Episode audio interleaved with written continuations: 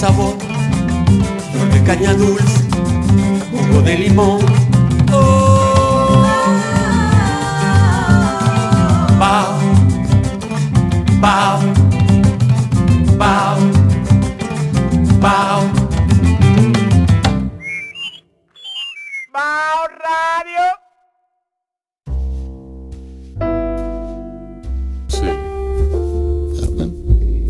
Conversamos mucho. Una tarde nos pasamos hablando. Quien habla, señoras y señores, es, es Antonio Valdés, Chichi, un caballero, un escritor, eh, un cronista deportivo, dedicado exclusivamente al baloncesto. Yo le digo la memoria baloncetística dominicana, porque él tiene, él tiene efectivamente una memoria prodigiosa para esos fines. Yo trabajé con él en la época en que hacíamos Sports 10 para Revista Mercado y representábamos a Sports Illustrated y ahí nos hicimos amigos. Yo tengo el orgullo de decir que yo soy amigo de Antonio Valdés, eh, por quien siento una gran admiración, porque aparte de su conducta intachable, es todo, como dije, un caballero. Antonio, ¿cómo estás? Saludo cordial y no sabía que estaba en el aire, si no. No, así es aquí. Aquí, ahí. Así- es aquí. Agarran a uno ahí con, Eh, ¿cómo sí, se llama? Katy Pasando Ma- batata. Katy Mani. Sí. Sí, Igual, saludo cordial para también para Francisco. sí, Lenz. sí, mi ortopeda favorito. Ay. Él está aquí. El Francisco Benz Brugal es eh, un fanático del deporte, un hombre de, de medicina, un hombre de ciencia, que es especializado en deportes. Entonces, eh, aparte de eso es puertoplateño, porque eso, porque eso es, eso es una profesión. Es como una super especialidad. Sí. Mira, yo te voy a explicar qué es lo que me pasa a mí con Puerto Plata. Yo soy. Vamos a ver, vamos a ver. Yo sé muchas cosas de Puerto Plata, No, aunque yo- sí. el doctor no lo cree. No lo dudo, no lo dudo. Mira, con Puerto Plata, a mí me pasa lo siguiente. Yo voy a Puerto Plata como cosa de niño, como un niño yo la veía a Puerto Plata. Entonces, yo duro unos años sin volver. Y Carmen Inver Brugal eh, nos envía a Puerto Plata, a mí, a Pedro Cavilla y a Ricardo Rojas, el fotógrafo Con una hoja de rally. Sí, con una hoja de rally, exacto. Sí, así mismo, así mismo. Sí. Entonces no, nos encargó entrevistar a, seria, a, a- a sendas personalidades del, Ok. del quehacer puertoplateño, porque es un quehacer. Así como los italianos tienen el dolce farniente, los puertoplateños tienen el dolce, el, el dolce el dolce atlántico, no el dolce atlántico. Entonces, yo voy y me pasó lo que Carmen Inverbruga sabía que me iba a pasar y que me había enviado a Puerto Plata con, con toda la alevosía que la caracteriza. Y fue que me enamoré de Puerto Plata, de la novia cuernera del Atlántico. Sí, porque ella es cuernera por cuanto tiene muchísimos novios. Sí, correcto. Exacto. Y yo creo que en eso estamos de acuerdo, ¿verdad? Sí, sí, sí. Total. Entonces, yo, yo estoy de acuerdo con que Puerto Plata, recientemente estuve allá y ansío volver, porque está precioso el pueblo. Está precioso, absolutamente hermoso.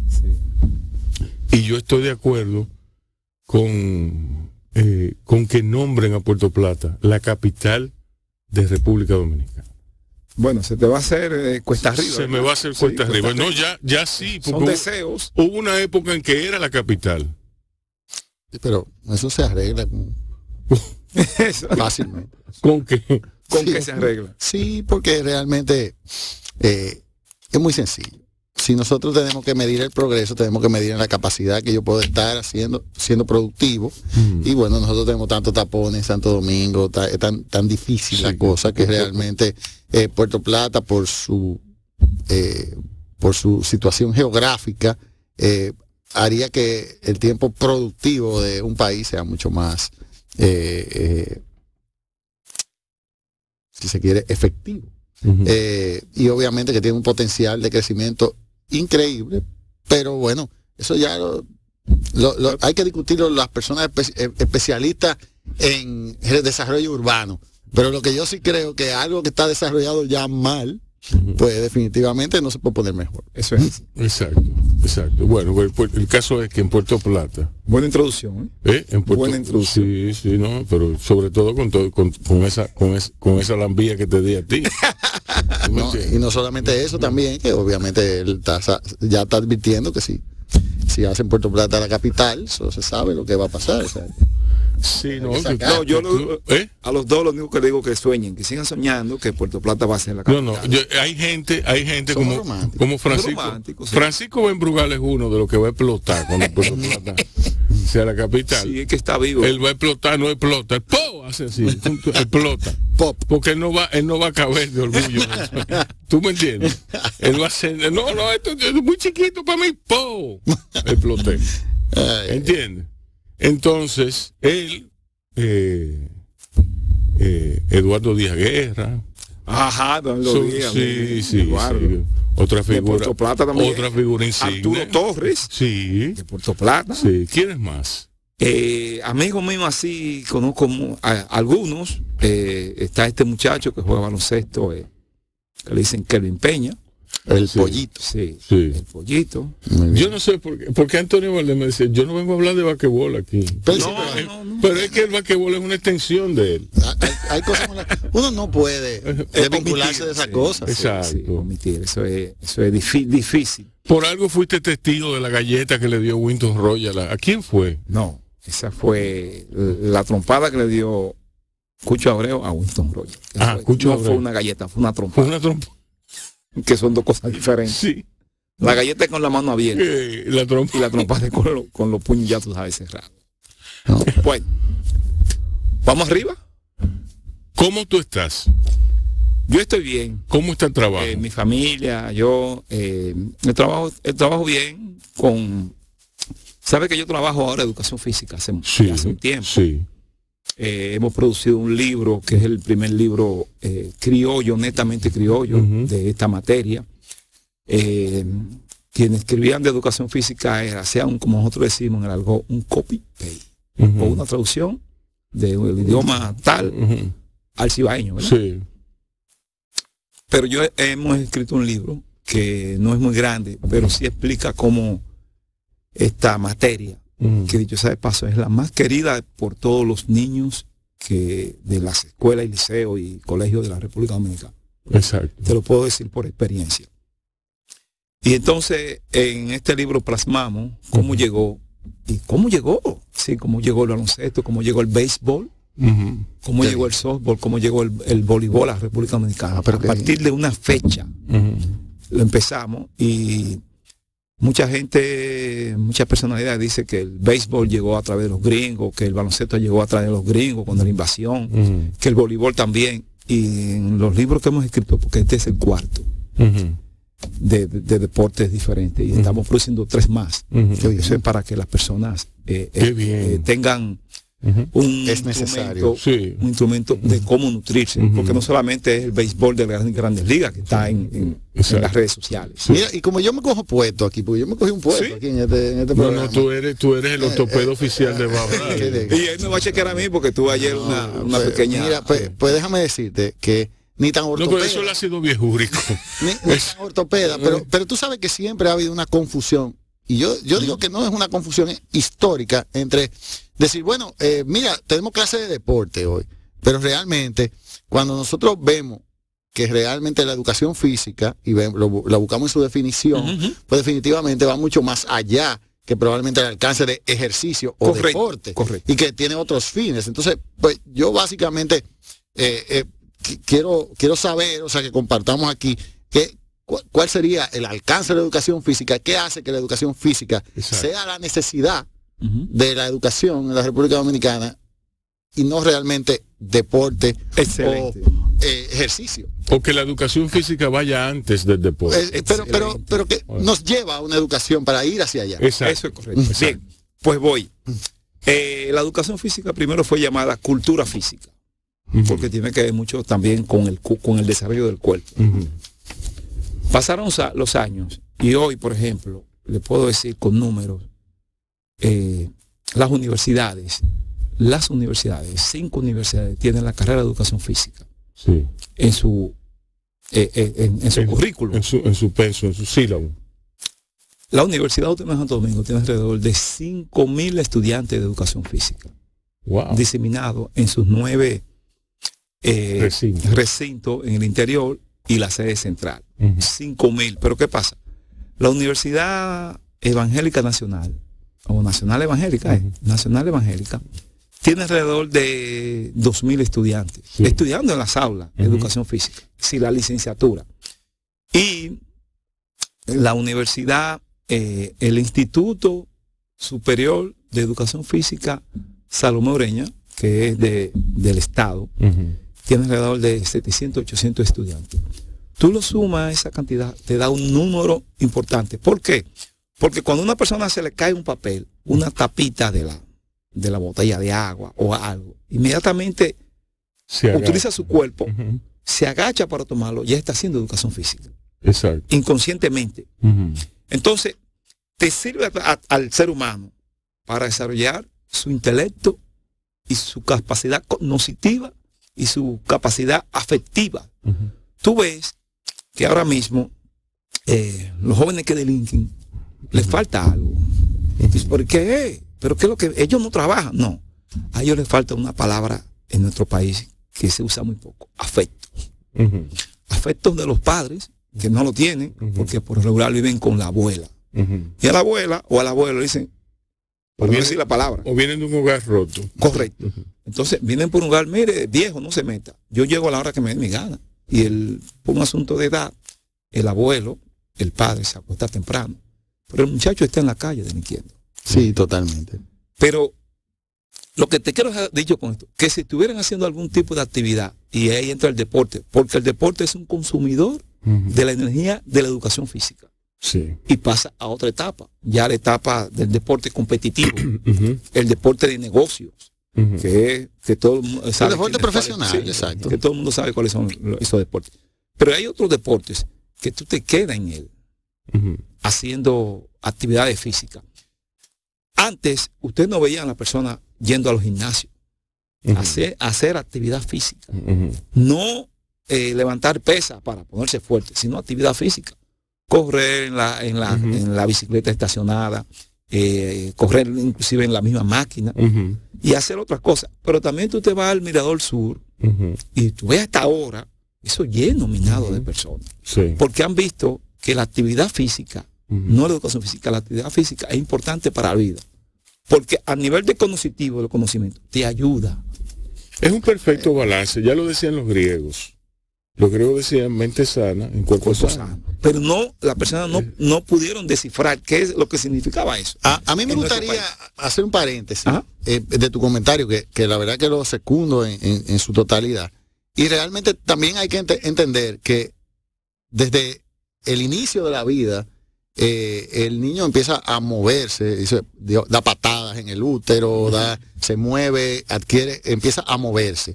Pero el desarrollo del, del ser humano desde, desde el inicio de la vida toma un desarrollo eh, que va por etapas para nosotros llegarnos a mover y a eh, funcionar como seres humanos desde el punto de vista físico, que conlleva lo que se llama el aprendizaje motor y el desarrollo neurocognitivo incluso, porque aprender, o sea, tener la destreza de practicar un deporte es un talento, es una Sí, inteligencia. Sí.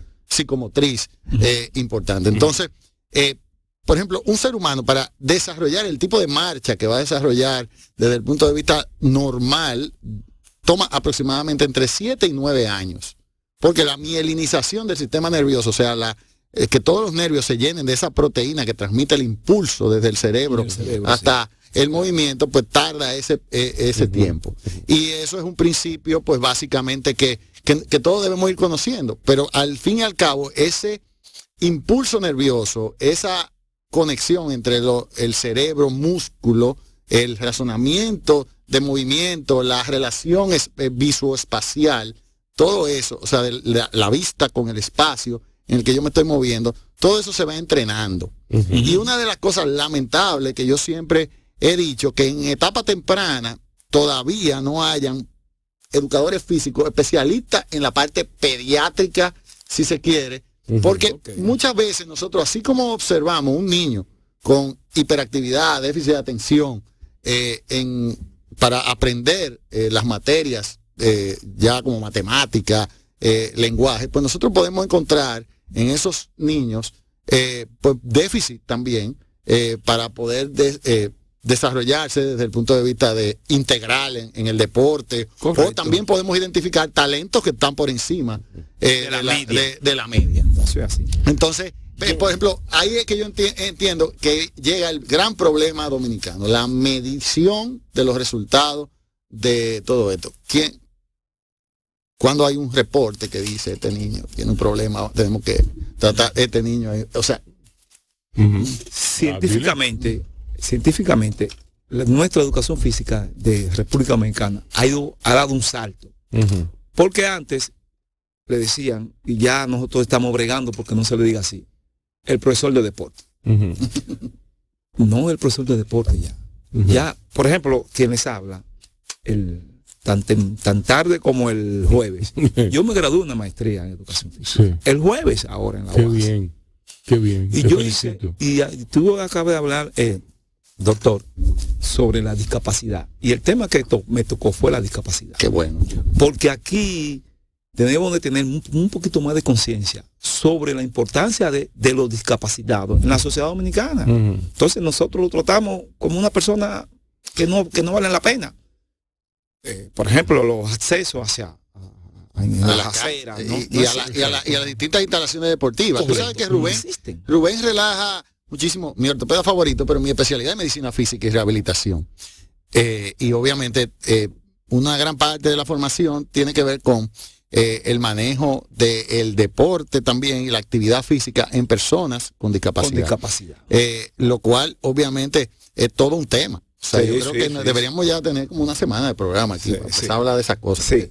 Eh, Bueno, pero vamos a hacerlo, vamos a hacerlo. Bien, lo que le decía. Eh, eh, Para mí, y, ese es el objetivo al invitarlo a ustedes dos, es algo de suma importancia. Porque es que hablamos de la educación como uno de los males principales que nos, de los muchos que nos aquejan. en la sociedad dominicana. Sí, de los muchos que nos aquejan.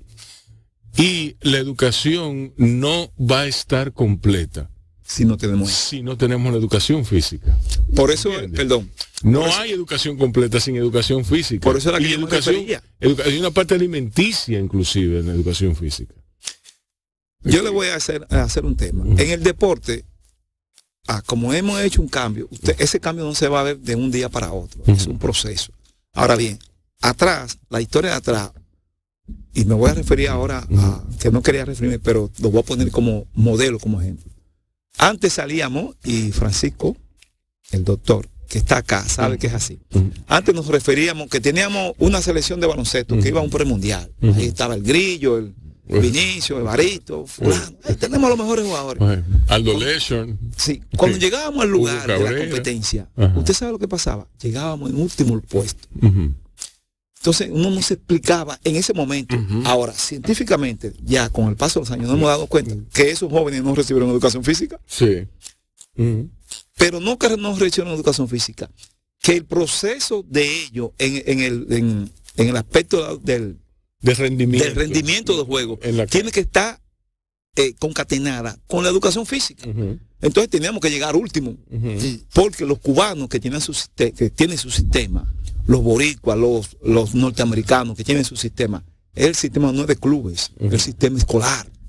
Y nosotros no lo tenemos. Yo, yo te quiero, yo te quiero lle- llevar a un punto aún mayor. Cuando tú miras eh, que nosotros hemos tenido personas medallistas olímpicos que se murieron en la pobreza más miserable. Exacto. Eh, y obviamente tú dirás, pero y entonces eh, mente sana no es cuerpo sano. O sea, entonces el mensaje del deporte, que el deporte te ayuda, que la educación física te ayuda a desarrollarte como un ente eh, pues eh, social y también en la parte económica eh, y en la parte educativa, pues eso, eso se rompió aquí. ¿Qué fue lo que pasó? ¿Qué, qué le pasó a estos chicos en el pasado que tuvieron carreras Efímera. efímeras, eh, cuan- ¿de qué le sirvió el deporte? Entonces el mensaje es errático totalmente a la sociedad. O sea, Entonces, practique deporte si usted se quiere morir de hambre y no va a tener que vivir cuando realmente el mensaje sería, mira cómo este individuo se le permitió estudiar, se le permitió desarrollarse como atleta y eso lo catapultó a tener una carrera que fue por encima en el liderazgo. Correcto, Eh, Fue eh, productiva. fue productiva. Sí. Cuando ustedes se refieren a la medalla, por ejemplo, eso fue un golpe de suerte. Oye, yo, yo lo vi, un golpe de, de suerte. Porque primero fue un deporte individual. Y tú sabes, y lo sabemos todos, que una trompada cualquiera lo, lo echa al suelo. Eh, tú le das a una persona una trompada eh, acá y va al suelo. Y si no se para, es no cao. Si no, te da un conteo. Dile eso a Pecho Castro que le, que, que le, pu- le- le puso una querella a uno en el, Después que le dieron la en golpeada. Bien, pero, pero el sistema de educación física del país ha ido cambiando. Y en la medida que pasen los años, se van a ver los frutos. Porque el atleta va a ser escogido en base al, al rendimiento de la educación física, no al rendimiento de, del deporte. Por ejemplo, nosotros tenemos que cambiar esa mala práctica que tenemos básicamente los hombres. Cuando el hombre tiene un niño pequeño, le compra una pelota y un bate, tú sabes, ¿verdad? Ujú, Y un guante. O sea, Sí. especialización temprana. Ahora, Sí. no, no, no. Errado. Eso Eso es lo que queremos cambiar. es lo que hay que cambiar. Hay que hacer un test, un test deportivo para medir si, a- para qué deporte da el niño. Pero qué Porque bueno- no es que, no es que yo quiero bueno- que sea Qué bueno, que, qué bueno que tú, te, que tú estás hablando de eso, porque justamente en uno de los foros internacionales de medicina del deporte, justamente uno de los debates más interesantes es justamente el tema de la especialización temprana y cómo un niño que comienza a practicar un solo deporte Sí. por- durante toda su vida y se, ha- y se hace hasta profesional, Sí. eh, cómo es más plausible a problemas psicológicos, a problemas de lesiones, a distintos problemas. Más si un niño es creado en un ambiente en el que se desarrolla en los la columna vertebral, atletismo, gimnasia, ma- eh, Natación. eh, natación, eh, artes marciales, y se va probando en cada uno de esos deportes y se ven cuáles son sus aptitudes, pues se puede seleccionar probablemente un individuo para, para tener resultados por encima Sí. de, del averaje. Ahora, y, y en base a eso, no es, no es que el niño tenga, eh, lo produzca desde niño a, a un deporte, es que tenga las condiciones y cualidades para desarrollarse en ese deporte. Hay un, ese fue el éxito de los cubanos. Los el, el éxito de los cubanos no fue de que porque yo soy, eh, eh, tengo seis pies, siete pies, no. Este niño, hay una morfología que en la medida que nosotros lo proyectamos, él va a tener seis pies, ocho pulgadas, Claro. por ejemplo. Pero eso es, eso es científico, en laboratorios que se miden. No es, no es que yo creo. Pero, Eso- pero eso- realmente eso- eso- una de las cosas... grande. Pero eso es, perdón, eso lo hace la una educación física. alimentación. Sí, sí, sí, sí. Comiendo pan con chocolate Pero, acuérdate que, que también eh, eh, hay, hay algo que viene, y, y yo lo- y tú lo sabes, yo soy particularmente un ecléptico de a mí me gusta un poquito de todo. Me gusta también ver qué pasa con los franceses, qué pasa con los americanos eh, en, en materia de, de medicina del, del deporte y, de, y educación física en el, en el caso, porque al fin y al cabo tienen una vinculación. Eh, entonces, eh, eh, básicamente en Cuba es un caso muy especial porque, porque el, el deporte y la medicina se convirtieron en los estándares de, de Cuba, De Cuba, para sí. poderle enseñar al Sí, mundo al cualquier mundo. cantidad de grandeza que tú no podías ir a comprobar allá. Correcto. Eh, porque te iban a dar dos palos y te ponía crítica. Que Entonces, es lo que te sí. quiero decir.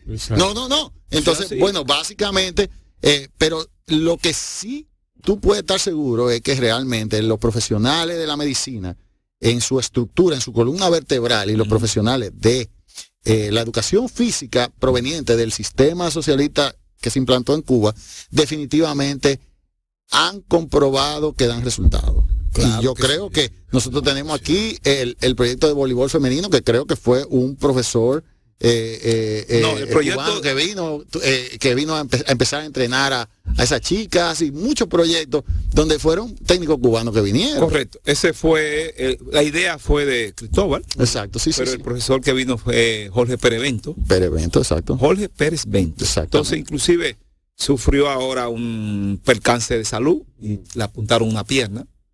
A mejor ustedes no lo sabían. Qué pena. Eh, una pierna, pero tiene una prótesis. eh, que todo el mundo lo ve y le hicieron un homenaje reciente.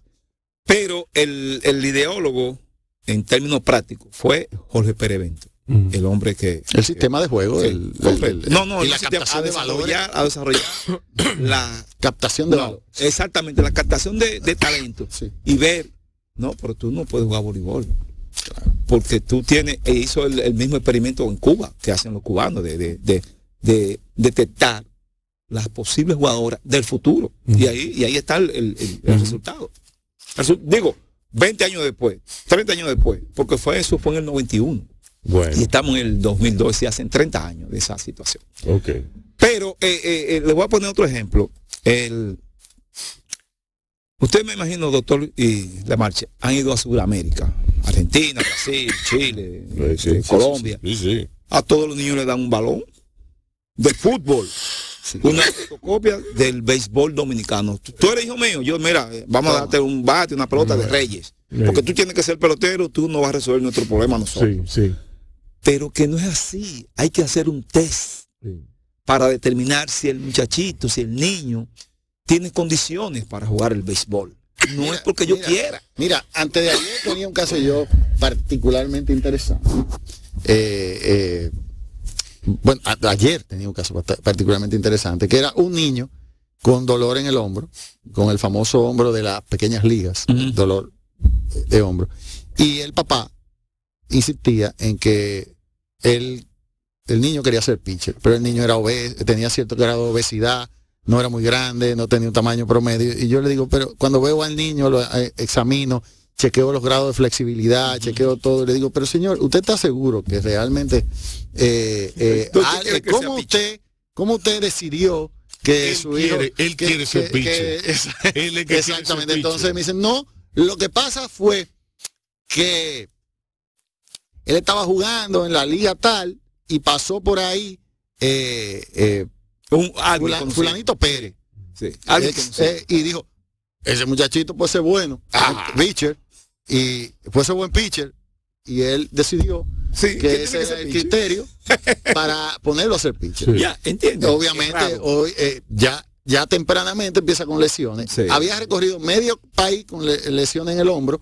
Y bueno, cuando, cuando le decían que no tenía nada, porque el hombro de la pequeña liga no necesariamente tiene hallazgos en una resonancia magnética ni nada por el estilo. Entonces, realmente, tú te puedes saber la- el grado de información Sí, sí, que, que tienen los padres, padre, que sí. tienen los, incluso los, los médicos, incluso los profesionales. O sea, tú Ujú. ves ese, veías a ese niño y ese niño no tenía aptitud Correcto, porque no le aplicaron el test que le estoy diciendo. Un test científico con un formulario que se llena, que se evalúa y dice, no, mijo, tu deporte favorito es en el que tú te vas a desarrollar, es el ajedrez. Tú tienes una mente brillante y tú eres un gordito, un gordito de, bien gordito, no puede, un mesomorfo para decirle Sí. la verdad. correcto, va, tú, Eso- eso que- a mí- mira, eso- ese muchachito es tan inteligente A que mí me lo- suena más grave, más grave. Mesomorfo me parece mucho, un muchacho me parece calamardo. Miren, señores, vamos a hacer una pausa. Ah, Antes, antes de la pausa, Francisco, ¿qué tú quieres escuchar?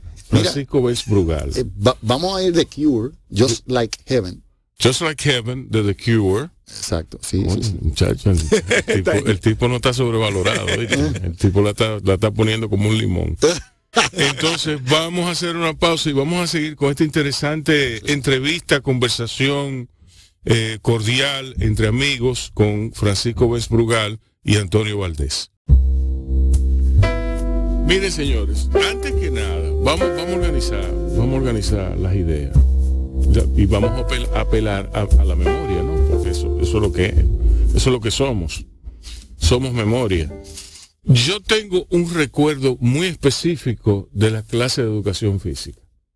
De por qué me daban eh, eh, educación física o deporte. no, deporte. no me diga deporte. Es no, raro, no, no, educación física. no, no, no, porque en, en los 70, Sí, en los 80, deporte. lo que me daban a mí era No, deporte. pero no me lo diga así. Lo que queremos es cambiar el concepto, ¿verdad? Sí, ok, ya. estamos en pero, otra época. pero que ya estamos en otra época. Ya yo no cojo clases. Corre- no, no, pero no me le- lo que quiero es que no le diga deporte, sino Ah, educación física. ok, bueno. Independientemente Sí, de pero que tú, antes. tú vas a ver que no es educación física no, lo oye que lo que pasaba. Antes colocaban a un muchacho que hacía deporte, que era de un equipo de béisbol, de, de, de, de- de No voleibol. tenía ningún grado de formación. Exacto. Quienes Ya, me, quienes- empírico. ya. quienes me hacen la riposta son Antonio Valdés y el doctor Francisco Benz Brugal.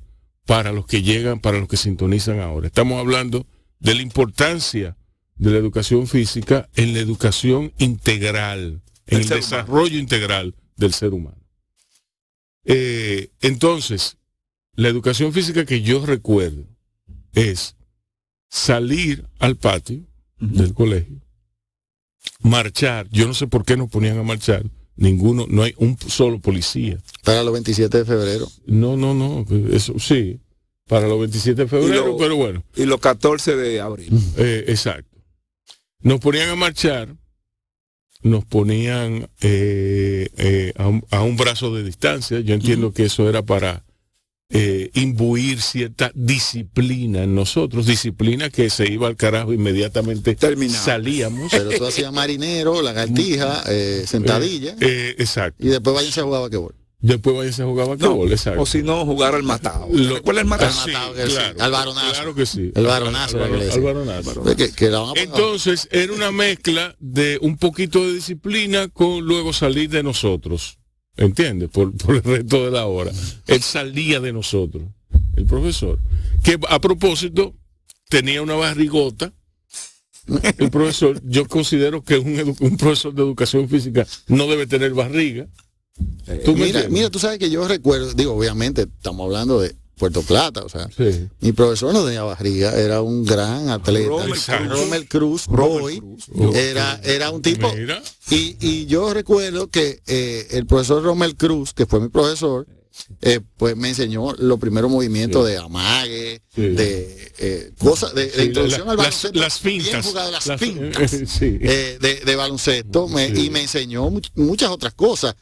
No solamente eso, me enseñó de literatura, me enseñó a hablar muchísimas, de muchísimas cosas, porque era un tipo con una formación integral. De hecho, de hecho, lo recuerdo con muchísimo cariño. Y luego de eso, en el, en el Club Deportivo Gustavo él, no Bejal. fue, él no fue un profesor, él fue eh, un maestro. Exactamente, en el Club Deportivo Gustavo Bejal. Explico. Él fue un, él recibió la educación física. Sí, sí. Porque Romer Cruz venía de graduarse en, la- en la escuela de educación física. Sí. Ah, No era un improvisado que jugó de un deporte y ven que te vamos a nombrar aquí para que tú tomes dos pesos. Él venía de recibir Exacto, docencia. exacto. E incluso fue a Estados Unidos en 69, creo que fue en 69, Ujú. a p- especializarse.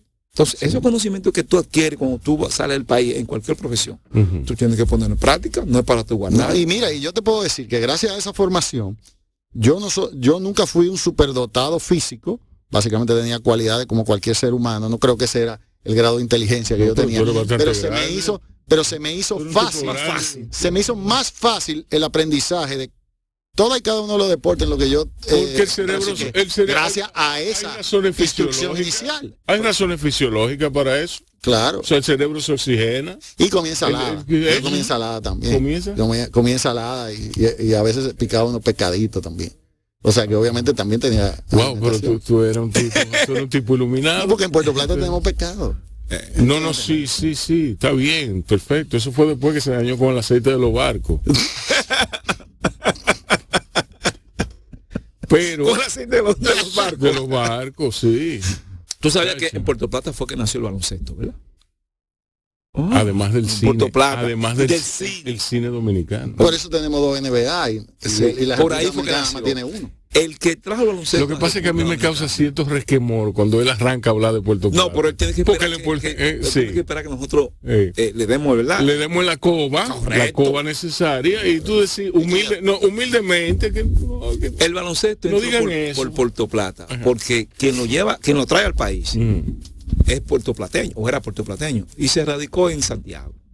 Eso es así, que fue Oscar Gobaira. Y Oscar Gobaira es que se, que se llama el Palacio de Deportes de Sí. Santiago, pero él era puertoplateño. Sí. Pero cuando él venía de vacaciones en las clases de entre 1910 y 1914, Ujú. eh, él llegaba a Puerto Plata porque no había la aviación comercial de la, en la época.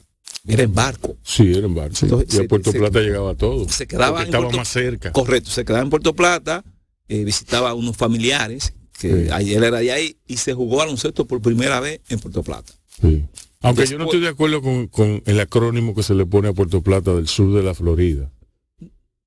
Eso es algo que los Puerto Plata- puertorplateños Puerto Plata es mucho que más no- de ahí. No, yo tampoco, yo tampoco. Yo creo que Puerto prestigia Plata. demasiado a la Florida. Sí, exacto. La flota. Francisco La. Florida está muy, la Florida está muy sobrevalorada. Sí, está sobrevalorado. Sí. Bien, eh, continúa con el tema que tú tenías sobre sobre No, no, antes, de- ah, no, no, Rommel perdona, Cruz, No, no, perdona, realmente- que realmente- condujo. realmente- ¿Y quién es? Perdón. Déjame ¿Y quién es hoy, Francisco? Mm.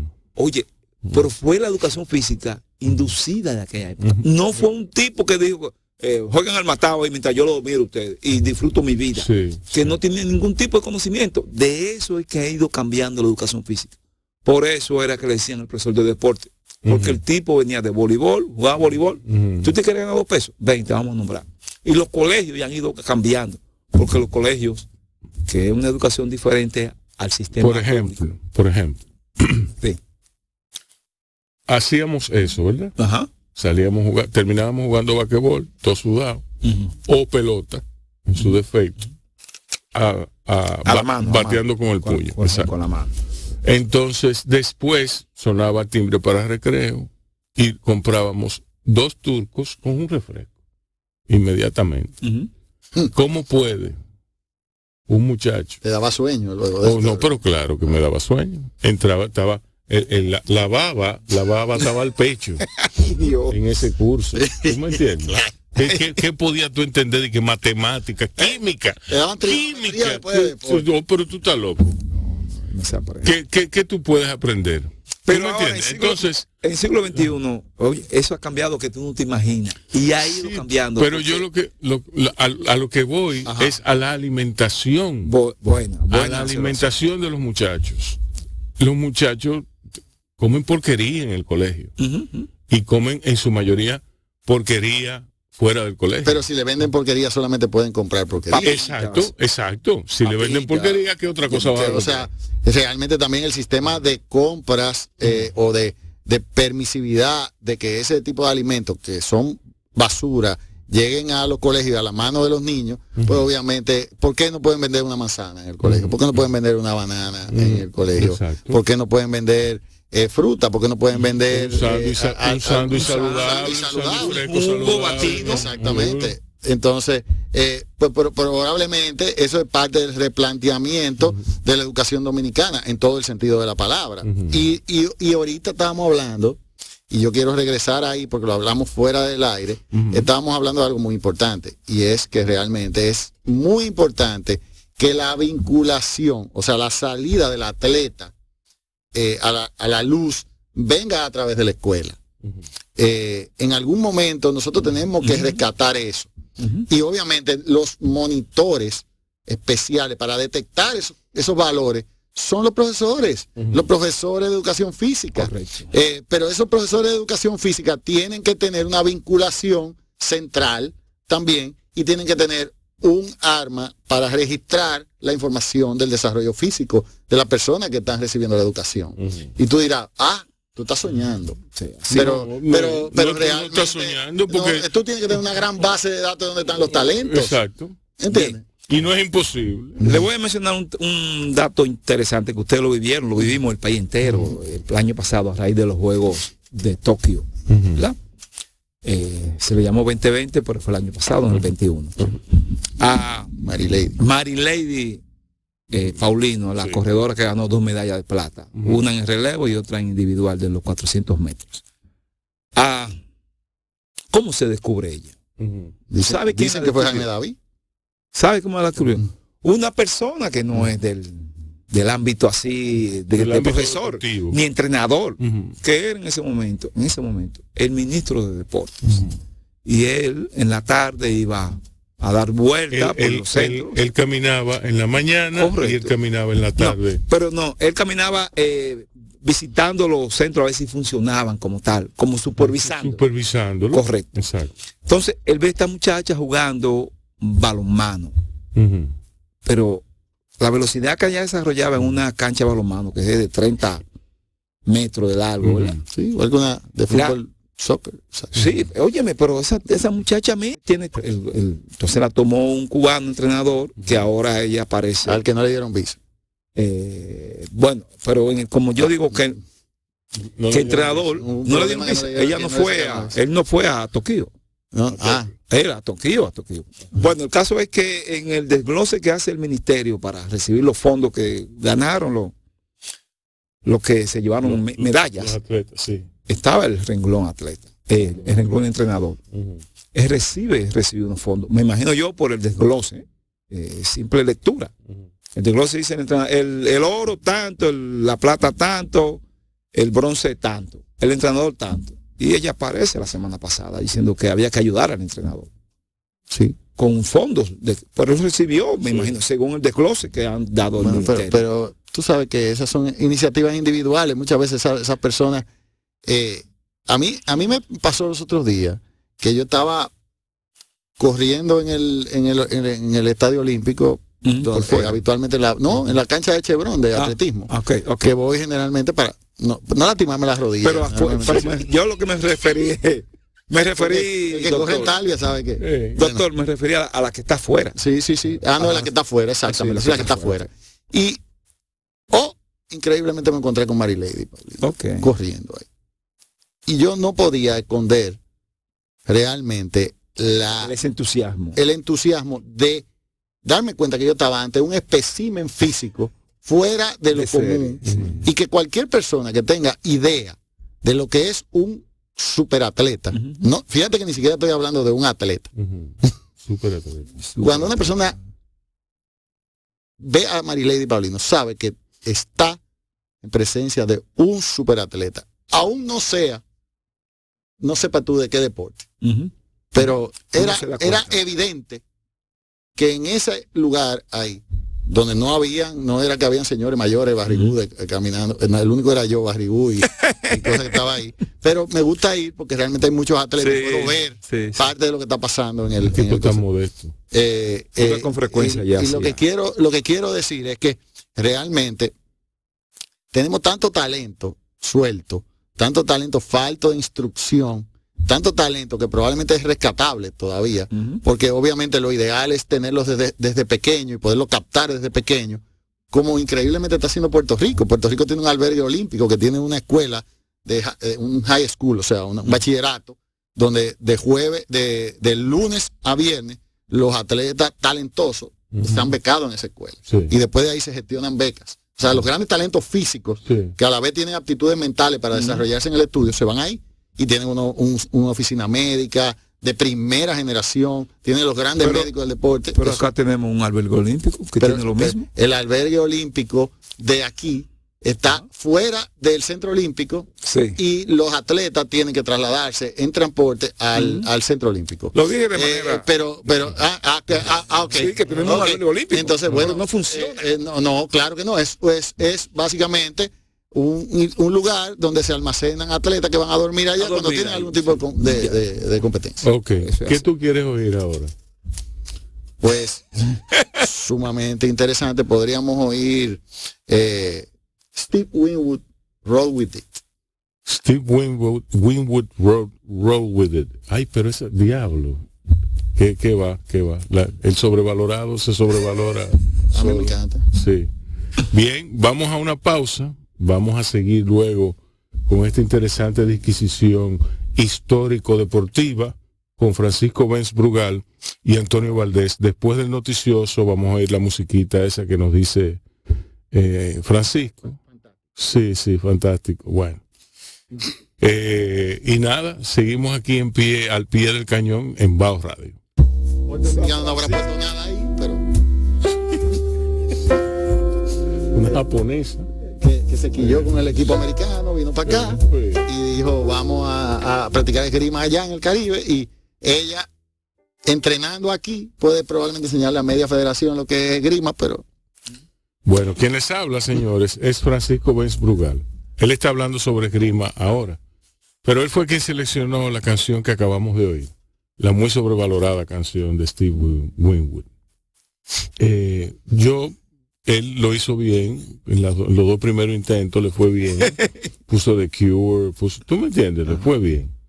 Pero entonces ya, ya, es que, es que no. Lo que pasa es que a él le entra una cosa, o sea, realmente, fíjate que, que yo siempre, lo que pasa es que la música, los músicos ingleses como Steve Winwood, por ejemplo, eh, es un músico inglés muy talentoso, desconocido realmente, no es mainstream.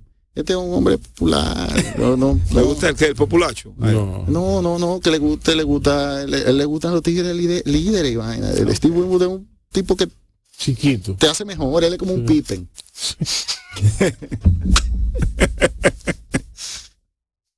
No abandone. A propósito, tú. ¿Tuviste el documental de Michael Jordan? Claro que sí. El de el 30-30. Sí, sí. No, 30-30 no, el, el, el, el No, era- el no, The no, Last era- Dance. No, Last- sí, Last Dance, pero era de- en, el, en, el, en, el, Ah, sí, en sí. el paquete de 30 a 30 y ESPN, Ah, yo, que yo, eran 30. yo pensaba que eso era de Netflix. No, es No, era de, de no, ESPN. es de Netflix, no. No, ahora, Ajá. ahora de Netflix, pero eso fue ESPN que lo que, que, que lo editó. Ah, pues, entonces- lo hizo, Que lo claro. produjo. Sí, sí, sí. El, el que Donde hay un dominicano que fue Luis Felipe López, que también está en ese 30 a 30. No, pero ese, ese 30-30, No. no. esa es la cuarta es una temporada de serie, 30-30. es una serie. Es, no, esto es documental. Ah, Esto lo produjo una serie Michael documental, Jordan. exacto. Ok. Y Michael Jordan habla de toda la historia de, de, de- de su ulti- del ulti- de la última. El baile, del último tripit. de- ese fue el Sí. último baile. sí, sí. Es realmente un documental memorable. Dijimos que no íbamos a hablar de, de baloncesto aquí. Pero ¿por qué? ¿Cuál es tu, renu- tu, re- tu renuncia? Porque yo prefiero hablar de educación física. Ok. Mira, Porque sí, sí, estamos en un cambio y se va a experimentar ese cambio no el año que viene, ni en el 24. Ujú. Ahora, a partir de, de 2025, vamos a ver el cambio en la población en términos deportivos con la educación física. Nosotros tenemos que ver algo muy importante y es que eh, realmente eh, hablamos en la primera etapa del programa eh, sobre obviamente el desarrollo de las aptitudes deportivas y también la mejora de las aptitudes deportivas. Eh, porque realmente el contexto de la educación física pues conlleva eh, un proceso de mejora también que puede ser planificado Claro que sí. y no es como una comida rápida de, bueno, el combo 2, hoy le toca el combo 2 al curso completo. De real- realmente, así como en un aula, tú identificas necesidades especiales de algunos estudiantes a desarrollar, en la educación física también tú puedes eh, Claro. saber cuáles individuos tienen este cierto problema y te- pueden tener un programa paralelo que se desarrolle eh, en, en una clase, porque no todos tienen la misma aptitud y no todos están al mismo nivel cuando comienza una clase. Y yo creo que la capacidad de ser selectivos en algún momento nos puede eh, eh, dar frutos. Eh, y yo creo que el, el producto de que muchas personas como ustedes se estén especializando, estén estudiando, estén profundizando en el estudio, va a desarrollar la capacidad crítica de esos de esas personas para poder ser realmente los monitores para captar los valores deportivos que nos van a dar muchísima alegría eh, por muchos años, porque yo entiendo que particularmente es a través de la educación física en las escuelas donde nosotros tenemos que encontrar a nuestros próximos campeones.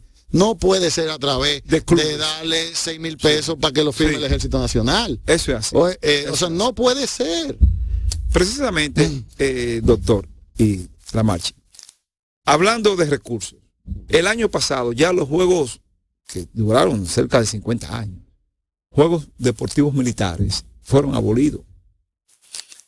Los- eh, las instituciones castrenses, que todo el mundo sabe que son la Fuerza Aérea, el Ejército, la Policía y la Marina, ahora se llama Armada, captaban ese talento de atletas hacia sus instituciones, pero esos jóvenes solamente hacían el deporte, Eh, no tenían ese servicio obligatorio, ¿verdad? De, de ir a la calle, etcétera, sino por hacer deporte y eso también es una buena ayuda.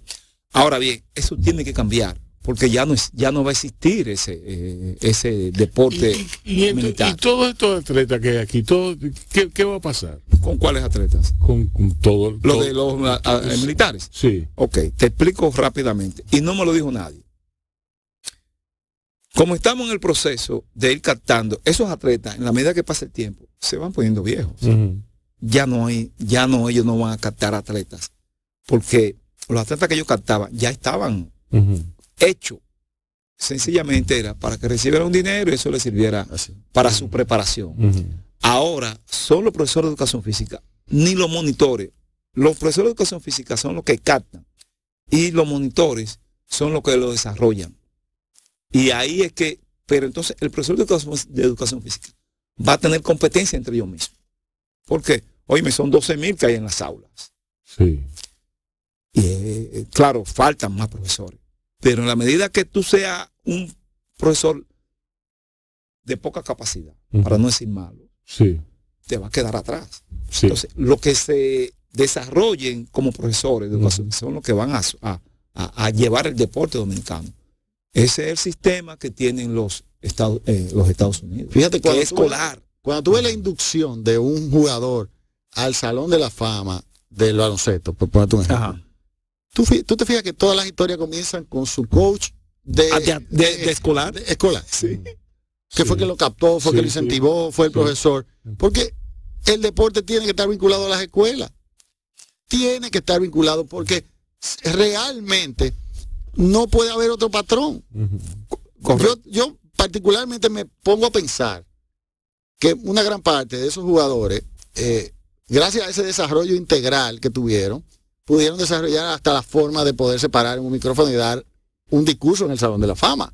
Porque si lo viéramos desde el punto de vista caribeño, para no tirarnos la culpa eh, eh, de todo, pues no, no supieron ni hablar, porque se supone que son deportistas, que los deportistas no pueden tener otro desarrollo Correcto. que no sea el físico. Correcto. Deben ser unos bulollos y ya. Y es lo Y que- esa es la concepción. Macondiana de, de- de- de- de- del deporte, lo que, lo que no podemos permitir que siga pasando. que es lo que te digo, que la educación física tiene que ver mucho con, lo- con el, el aspecto cognitivo del ser humano, que son los conocimientos. No está desligado una cosa de la otra. El deporte con los estudios. El doctor mencionó ahora mismo. Pabellón de la fama, de Salón de la Fama. Sí, del de, del baloncesto. Pero tú sabes quiénes descubrían los atletas aquí en nuestro país. Los profesores de educación física. Te menciono un mundo de atletas que fueron descubiertos por profesores de educación física. O Faisal Abel. No. Te voy a mencionar Juan Núñez, corredor, primer dominicano en ganar, participar en, uno- sí, en un mundial de atletismo. Lo descubrió ¿No lo que recuerdo? el profesor que está todavía entre nosotros, Rafael Papo Germe. Y él lo descubre, lo lleva con unos métodos de aquella época. Pues yo me recuerdo que. ¿Y, y por qué lo entrenan así de esa manera? Con una goma de, de- de esa de camión, él ah, con, la- con una soga arrastrada a su cuerpo, para que él. Ya tú te puedes imaginar esos métodos.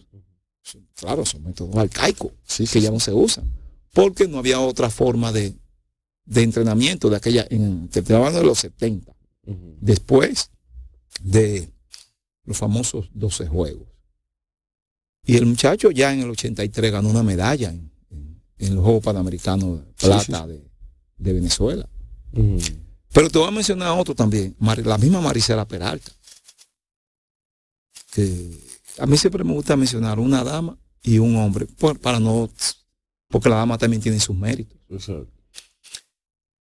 Pero los profesores de educación física fueron sobrevalorados. Yo que trabajo ahora mismo, eh, colaboro con el pabellón de la fama de aquí.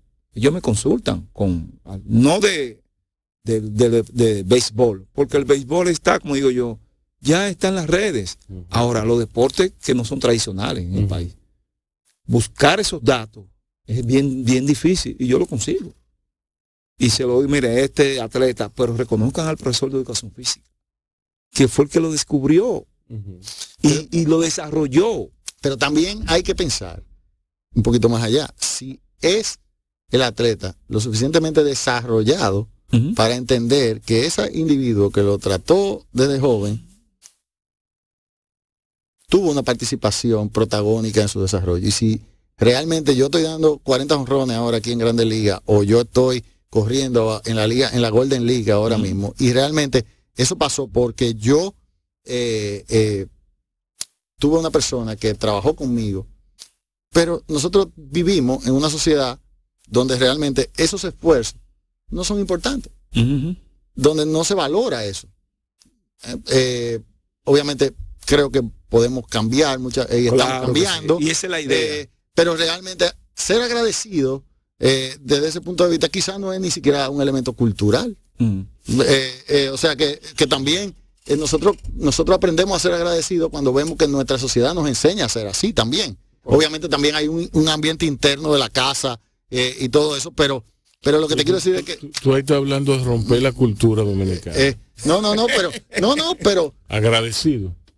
pero, pero bueno, reconocer que un profesor de educación física fue el responsable, el que abrió la puerta inicial a tu eso- desarrollo, eso es, un parte, es eso- parte, Eso es un muchacho que tiene un lazo emocional cultivado, cimentado, alimentado a Le- través de los años de años de trato.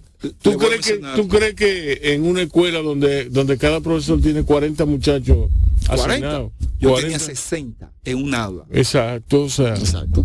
Eso es mucho. ¿qué lazo emocional tú vas a desarrollar? Tú tienes que tener un máximo de 25 Exacto. jóvenes Sí. para tú poder trabajar y no tener 60. Y, y 25 como una exageración, Sí. como una exageración. El doctor mencionó algo del, del profesor de educación física agradecido. Yo creo que ya va siendo hora de En- que tú le digas Francisco Vélez. No, porque eso se llama respeto. Sí. Eso no es respeto, pero está bien. Sí. respeto porque la profesión de eh, tiene un tiempo, ¿verdad? Sí. Bueno, eso es respeto. En Puerto Plata había un profesor de educación física llamado eh, José Briceño. Le decía Viejo viejo Boy. boy. Claro, tú no estabas nacido cuando a esa época. Pero fue- soy parte de su club, el Gustavo Bejal. El- y el Gustavo Bejar, ahí mismo te voy a decir también, fue el primer club, no en República Dominicana. El primer club eh, así como deportivo. Y por eso le pusieron el deportivo. Sí. Eso sucedió en 1920. Creo que sí. Hace cien- van a ser 102 años. Pero el primer club fue el recreativo que se mantiene ahora mismo en, en Moca. 1896, 20 de junio. Pero son clubes que ayudaron a, a la juventud de esa época a hacer deporte. Y el primer tabloncillo fue el del...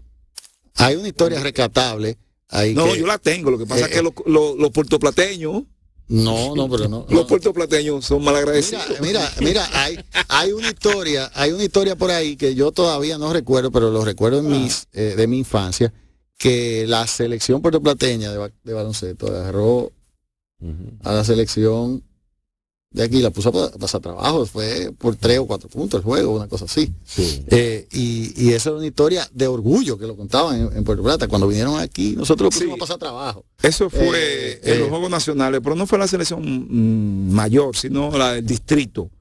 Juegos Nacionales del 68. Juegos Nacionales ah, de 1968. Pero no fue la selección dominicana, fue la selección, claro, que era el mejor baloncesto El de, distrito, el de distrito. la el época y distrito. estaban los mejores Sí, jugadores. sí. Eso es así, Mm. eso es así. Eh, esos son libros, esos son, son parte, yo me gusta leer mucho lo que es la, la etapa de atrás. Porque aquí había un señor que se llamó eh, eh, Cookie Córdoba, Oh, sí. Don Cookie. Don Cookie. Entonces yo, muchos años antes de morir, murió en el 2020, le dije, yo seré su, yo continuaré su legado Qué bien. su legado. Porque él te contaba sin, eh, an- sin costo alguno, tú le hacer una pregunta sobre historia de atrás y él te la daba, la información. ¿Te acuerdas cuando él iba, cuando él iba allá Él a la sí, revista? ah. Que eso era, él iba, él iba una hora y se. Entonces después me acostumbré a hacer las cosas que él hacía, eh, cosas así, por eso, y por eso tengo mucho conocimiento, porque me he puesto a leer ese tipo, pero no solamente en, en baloncesto. Estoy hablando de béisbol, béisbol, karate, eh, ¿cómo se llama el deporte esto que la lucha olímpica? Eh, ¿Cómo nació? ¿Cuándo nació? el, el balonmano cuando nació. El balonmano aquí, eh, el balonmano se juega en el mundo, básicamente en España, desde los años 20, Ujú. 1920. Pero aquí en el país la introdujo un profesor de educación física también, llamado eh, Devaní, profesor Rafael Ortiz Celado. Y en el 1990 1983, Ujú. él funda la, federa- la federación. Y en esa misma época, él trae cinco deportes. Eh, trae el remo y canotaje, ¿Él? Remo, Remo. y Ah, canotaje, trae el balonmano, trae el piragüismo. ¿Qué es el piragüismo? Ese no se pudo desarrollar aquí. ¿Por qué? Porque hay que tener una piragua, un río Una eh, parecido al, al, Ujú. al, ¿cómo se llama? Al remo y canotaje. Lo que pasa es que el piragüismo, el río tiene que tener corriente. Porque tú tienes que tener una canoa. Ok. Y ya tú sabes. Pero, ah, eh, o sea, no se puede desarrollar. Ese fue lo único de lo, de lo que él trajo. Ujú. Eh, trajo no, eh, captó en el Fíjate extranjero. el remo y canotaje es como ovalado Sí. y la otra es como una forma, eh, eh, creo que tipo muy similar a la de los Al- eh, A lo de los indios, allá, indios de, allá que- de- de Norteamérica. sí, sí, más o Y menos. son varias filas, es un rowing completo de mucho que, que- que requiere No, eh, mucha- eh, es el piragüismo. el piragüismo, El exacto. piragüismo, Y el, y el otro Creo eh, que puede es ser individual. en Boston, en. Boston. No, en Boston ese es remo y canotaje. Ese es remo y canotaje. El que, el que hacen en Boston. Sí. Pues bien, entonces se funda la federación y al día de hoy eh, me, reuní, me reuní con, precisamente con un especialista en balonmano cubano que imparte docencia de balonmano en, el- eh, en la- en el Instituto de Formación de Profesor de Educación Física y estamos elaborando entre ambos un documento que contenga cómo llegó ese deporte aquí al país. En estos momentos estamos en eso. Porque no hay documentos, tal como tú dices, ¿cómo llegó el balonmano? Y, mucha, y no tú. No, Muchas preguntas se, Yo eh, recuerdo. muchas Claro. personas se preguntarán. Yo recuerdo cuando, yo recuerdo co- como ahora, en un, eh, nuestro entrenador de baloncesto en el colegio, en el colegio San Pío, eh, estaba hablando de balonmano. Y ¿Quién era, era en ese era momento? Osvaldo. a ver, Osvaldo Cabrera, sí. Me topé con él el viernes. Sí. Osvaldo, Osvaldo Cabrera. Sí. Y él estaba hablando del balonmano, que era un deporte nuevo, que tal, Él lo que practicó. esto, que sí, exacto. Y él nos estaba más o menos explicando eh, cu- cuál era el rudimento de- del, del balonmano. Pero a mí se me ocurrió en aquella época que ese deporte podía calar aquí, porque es un deporte altamente competitivo. Hay calado, Que, aquí hay es- calado. que es barato, es barato de, de montar. Sí, sí, sí, Es sí, mo- sí, eh, eh, ¿Tú me entiendes? Sí, Es- sí. Es un deporte de dos mallas. juega el Lo único es la se puede jugar. Lo ¿eh? único Eh, donde se juega baloncesto donde se juega eh, se puede exacto. Sí, se Lo único que la portería es lo más costoso porque son no, una portería ¿verdad? De, de hierro, que hay que, entonces tú sabes que el hierro, la persona que tiene pocos recursos, Sí. se le hace cuesta arriba. No, pero. Pero el balonmano, eh, nuestro país es campeón centroamericano del Caribe. ¿Cómo? De balonmano. Lo que pasa es que la prensa no ha ayudado a darle esa publicidad Y entonces. en las dos ramas. Y Sí. es tercero panamericano. Óyelo bien ahora mismo, Sí. en femenino, tercero. ¿Tú sabes lo que es tercero panamericano? Sí. Del continente, viejo. Y campeón centroamericano del Caribe. Lo que, lo que pasa también eh, eh, es que nosotros te- venimos una- de una historia tardía de conocimiento deportivo, eh, en el sentido de que antes, aquí era béisbol, ¿Béisbol? basquetbol, No, no, no, eh, no, no, no, no, en no, los no. 70, No, Francisco. 60, ajá. 70 ujú. hasta 74. Sí, hasta sí, sí. 74. Ganamos la Eran medalla. tres deportes. Sí, Béisbol, boxeo segundo y voleibol. exacto. Después del 74 es que surge el baloncesto como, como deporte de masa. Y cuando llega la medalla famosa de los Del centroamericanos 77. eh, del 77, empieza la fiebre, que eso lo hablamos en, en- creo que en el Sí. en la parte pasada. Entonces, de repente, si tú te pones a analizarlo en, el, en la historia de la historia natural de los deportes, eh, pues realmente el menú deportivo del dominicano era limitado. Sí, sí. Era limitado. Y- no teníamos opciones. No, teníamos opciones. Y bueno, definitivamente, de repente, con el- la globalización, con el tener acceso a, a distintos Canales, culturas, canales, cosas, es, es infinita la cantidad de cosas, pero pero yo entiendo que una gran parte de esos procesos no, no son ni siquiera adultos jóvenes, todavía ni siquiera. O sea, hay deportes aquí que no tienen 10 años practicándose de manera organizada.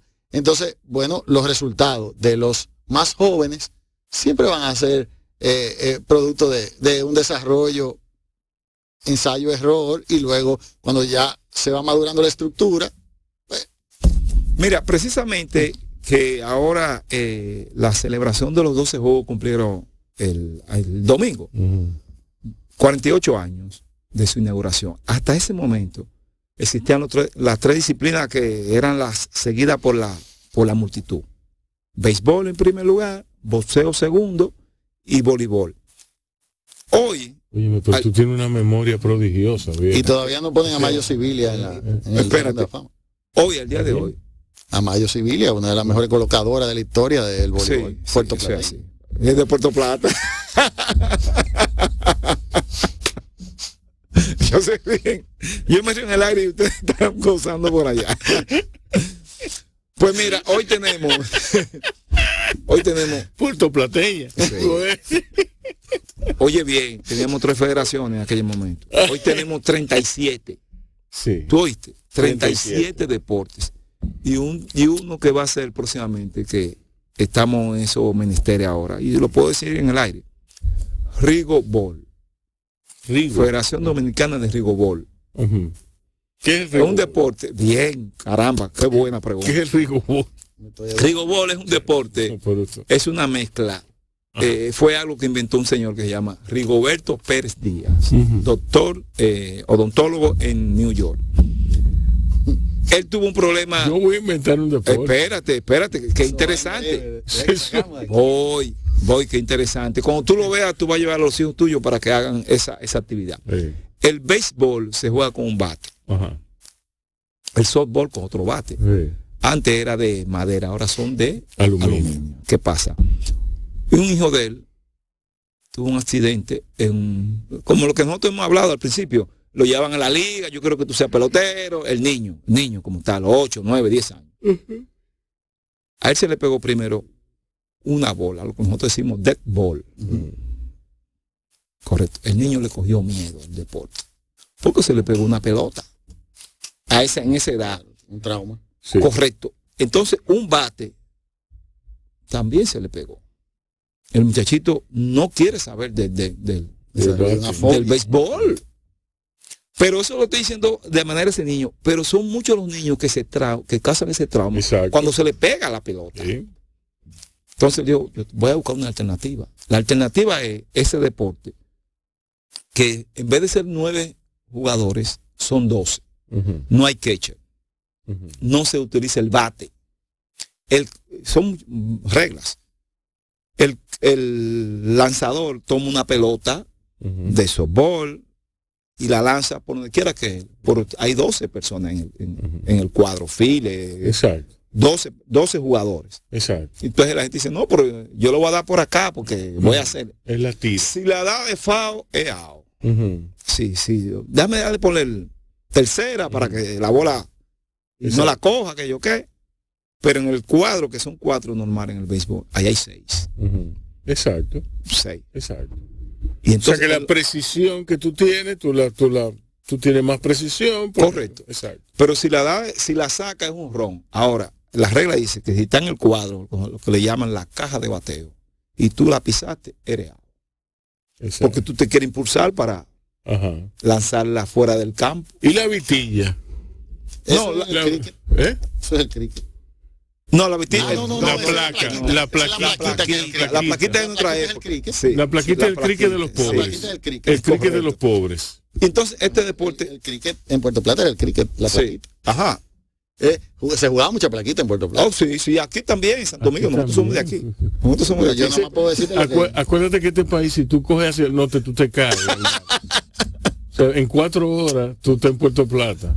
no, Sí, no, sí, no, o sea, no. que, eh, Por eso- eso eso es es poco. chiquitico, ¿eh? Pero eso es pocas horas. Eh, exacto, exacto. Eso es si tú te vas en un vehículo sin pararte. Sí, Porque si te paraste y te fuiste en una guava voladora de esa, no Bueno. va a llegar. sí. Sí, em- em, yo no sé aquí, porque yo no jugué nunca plaquita aquí, pero, pero Aquí se nosotros jugaba teníamos... mucho. Nosotros teníamos incluso los files, o sea, los, los, los fildeadores Sí. detrás y los Yo lo- colocábamos. yo lo- que obviamente había una de dos, que era una de dos. de- no, había una plaquita que era de dos, que tú tenías el, el que Sí. estaba atrás, que era el que se suponía que agarraba la pelota, y si tú dejabas el bate afuera de, de la De- te de- sí, de placa, Correcto, placa, correcto, correcto. ¿eh? Pero Correcto.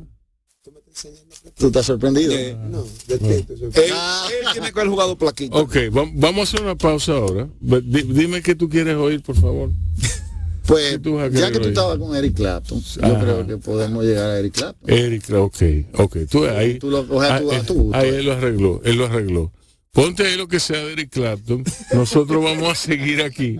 Venimos ya a la parte final de la entrevista, de la entrevista, ¿no? De esta conversación tan rica y, y- y tan, tan apetitosa, tan llena de sabores, con Francisco Benz Brugal y, y Antonio Valdés. Quédense ahí, porque Francisco Benz Brugal yo estoy seguro que me tiene otras figuras puertoplateñas guardadas bajo la manga. Mayo Civilia, que nos la han inducido al Salón de la Fama y era la mejor colocadora que había en los años. Vamos a una pausa. Hay un jugador, todavía está bien, que lo entrevistaron en un momento de, de euforia, de fuego, metió el canasto, que yo qué. Y hubo que cerrar el micrófono, porque lo que él dijo No se podía. inter- no se podía tra- traducir. Yo, yo sé quién es ese jugador y me hace- Óyeme, hasta preso por droga, tecato, Sí. al día de hoy. Sí, sí, sí, sí. Tú dices, ven acá, es lo que tú, lo que tú acabas de señalar. Exactamente. El deporte para llevar al joven a hacer otra cosa en la vida. Tú supiste lo que dijo Willy, ¿verdad? ¿De qué- de qué- Ah, te estoy hablando? Ajá.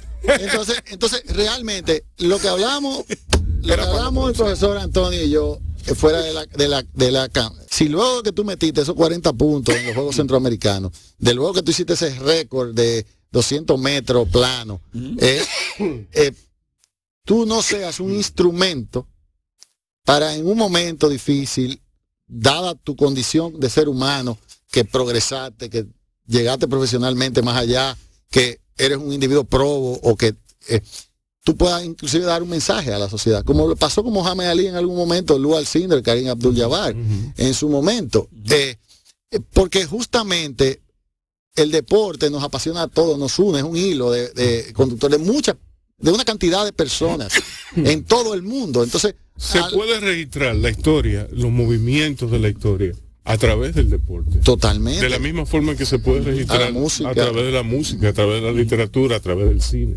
eh, es correcto, pero, pero realmente Es la- un reflejo de lo es un reflejo de la humanidad. Entonces, realmente, eh, yo no quería terminar esta entrevista sin mencionar algo muy importante. Así mismo como hay una historia de, de- del deporte eh, pues tradicional, hay un deporte de, de- de las paraolimpiadas, de la, de, la, de, la, de la educación especial. Y realmente una gran parte de, de esa historia la- se registra en Inglaterra a través de Sir Ludwig Goodman, que fue un individuo que desarrolló eh, el desarrollo integral de los atletas con paraplegia, que son las personas que no podían caminar, que estaban en silla de ruedas. Eh, y básicamente ese individuo no solamente desarrolló el deporte, sino que desarrolló la sobrevivencia de esos individuos que eran, eh, se morían fácilmente antes de los 5 o 6 años de la lesión. Y aquí ese aspecto lo desarrolló un profesor de educación física llamado Manuel, Manuel Emilio eh, Beltré. Él me dio clase a mí cuando yo estudié educación física. Ah, pero qué bien. Y Sería se interesante conocer ese. eh, sí, yo tengo, yo creo que aquí hay un capítulo, Ah, ah, ok. hay un capítulo ahí que, que hablo sobre eso. Vino una norteamericana a dar un curso de especialización. No había muchos profesores para, para llevarlo. Invitaron dos o tres. Eh, ahí yo lo, lo, lo plasmo. Y ese profesor entonces lo enviaron a Estados Unidos a especializarse en el área de Deporte de especial, discapacidad. Deporte especial. sí, ajá. de, de discapacidad. Y él desarrolla y llevan los primeros dominicanos a eventos internacionales, ya con especializados. Y entonces ahí surge lo que se llama el Club Dominicano de Silla de Ruedas. Sí, sí. Club Dominicano de Silla de Ruedas. Y entonces se desarrollan los deportes básicamente de baloncesto, que los muchachos jugaban claro, que pero, que ya la- la- las disciplinas han crecido. Han crecido. muchísimo. No, no, lo que te estoy diciendo es que el la primera disciplina que se desarrolló como tal fue el baloncesto. Y entonces han ido surgiendo, que incluso eh, Hugo Cabrera Sí, dirigió el equipo de baloncesto dominicano que ganó una medalla en una actividad de tipo iberoamericano que fue en, en España. Y un jugador de Santiago que se llama Felsin Pichardo tiene una discapacidad. Pero si tú lo ves normal, jugando, tú dices, por este tipo es No, normal. porque lo que sucede es que la clasificación de la Sí. persona con discapacidad Tiene eh, clasificación. No, no necesariamente tiene que ser que esté que esté secuestrado en una silla de ruedas, Correcto. eh, sino que Correcto. básicamente eh, se- Hay unos parámetros unos que lo parámetros miden. y Sí, sí. se le da una categorización al, al grado de funcionalidad que tiene ese individuo y ese y hay un número clave de puntos basado en esa clasificación Correcto, que es cada equipo debe tener. Entonces, básicamente, eh, todos deben estar en una silla de ruedas. Eso Tú es tienes que te- y entonces, eh, a- así comienza el juego. Pero lo que quiero terminar y no dar una eh, clase ni hablar mucho de, de- de esto es básicamente que hay que poner atención al desarrollo del deporte para personas con discapacidad. Porque va, las personas con discapacidad también tienen derecho a un desarrollo integral. Y hay muchos cerebros y personas pensantes y personas con un futuro promisorio que nosotros estamos discriminando sin darnos cuenta de que nos pueden aportar muchísimo. Y el deporte le da una sobrevida mayor a estas personas, le da una autoestima Más aumentada alto, sí, más alto. eh, y obviamente también coopera a mejorar su función. Eh, Y si en- coopera a mejorar su eh, es- función, coopera exacto. con- con un coopera, entorno- con, coopera con el entorno con porque entorno. estas personas Ayudan a otros. le el costo operativo en la salud es, es- es altísimo porque tiene muchísimas complicaciones. Entonces, eh, obviamente estamos mejorando la, la salud preventiva también. Exacto. Correcto, correcto, correcto. Eh, hay un, no hay muchos profesores de educación física especializados, pero existen en el área de discapacidad. Eh, había una joven que no sé si ustedes llegaron a, mis- a escuchar el nombre, Virginia Vicioso. Bueno, Virginia Vicioso murió en el año 2010, pero era la persona, después del profesor eh, Beltré, que tomó para sí eh, la proyecto. discapacidad y tomó ese, eh, esa división entre las personas que tenían, porque conversaba mucho con ella y te- estaba escribiendo algo, murió, me imagino que eso los familiares lo votaron, no tuvo hijos. ¿Tú entiendes? Eso es un problema. Pero eh, ella fue esa persona con esa visión de dividir aquí, por lo menos aquí en el país, De clasificar. de clasificar eh, por su, ella me, me decía, por su condición de más, Funcionalidad. no, no. Me decía una palabra que... eh, Lo que pasa es que ahora el la- diccionario de terminologías correctas en discapacidad es un poquito eh, eh, Compleja. complejo Sí, y sí. obviamente nosotros eh, podríamos pecar hoy aquí aún, Sí. tengamos leerla. conocimiento de que de que realmente pero en, en Estados yo te entiendo porque es el nivel ellos le decían en Estados Unidos el nivel de handicap que es una- un término incorrecto también eh, pero no, la palabra de, de dificultad, de- exactamente dificultad. que tuviera de para más hacer- grado de dificultad. por ejemplo, un, un- un individuo que tenga control de su tronco y que pueda moverse hacia adelante y hacia atrás en la silla sin tener que estar recostado, era un individuo de mayor eh, posibilidad de tener anotación y tener mejor desarrollo en el juego. Y obviamente eso tenía un valor mucho más alto. Eh, y los jugadores que obviamente tenían una paraplejía propia y que no tenían control de su tronco y que tenían que tener algún cinturón de seguridad o algo, esos tenían menos posibilidades de obviamente alcanzar más distancia cuando lanzaban una pelota, de tener. Entonces, eso se le asignaba eh, un valor distinto y al final había, hay una regla que dice que cada, cada equipo debe tener esta cantidad de puntos en la cancha en ese momento. No importa cómo tú distribuyes esos puntos. sí. Para que haya cierto grado de equidad. También existe ahí mismo eh, que lo involucran en la competencia, porque existe una competencia sobre discapacidad, la Escuela Nacional de Ciegos.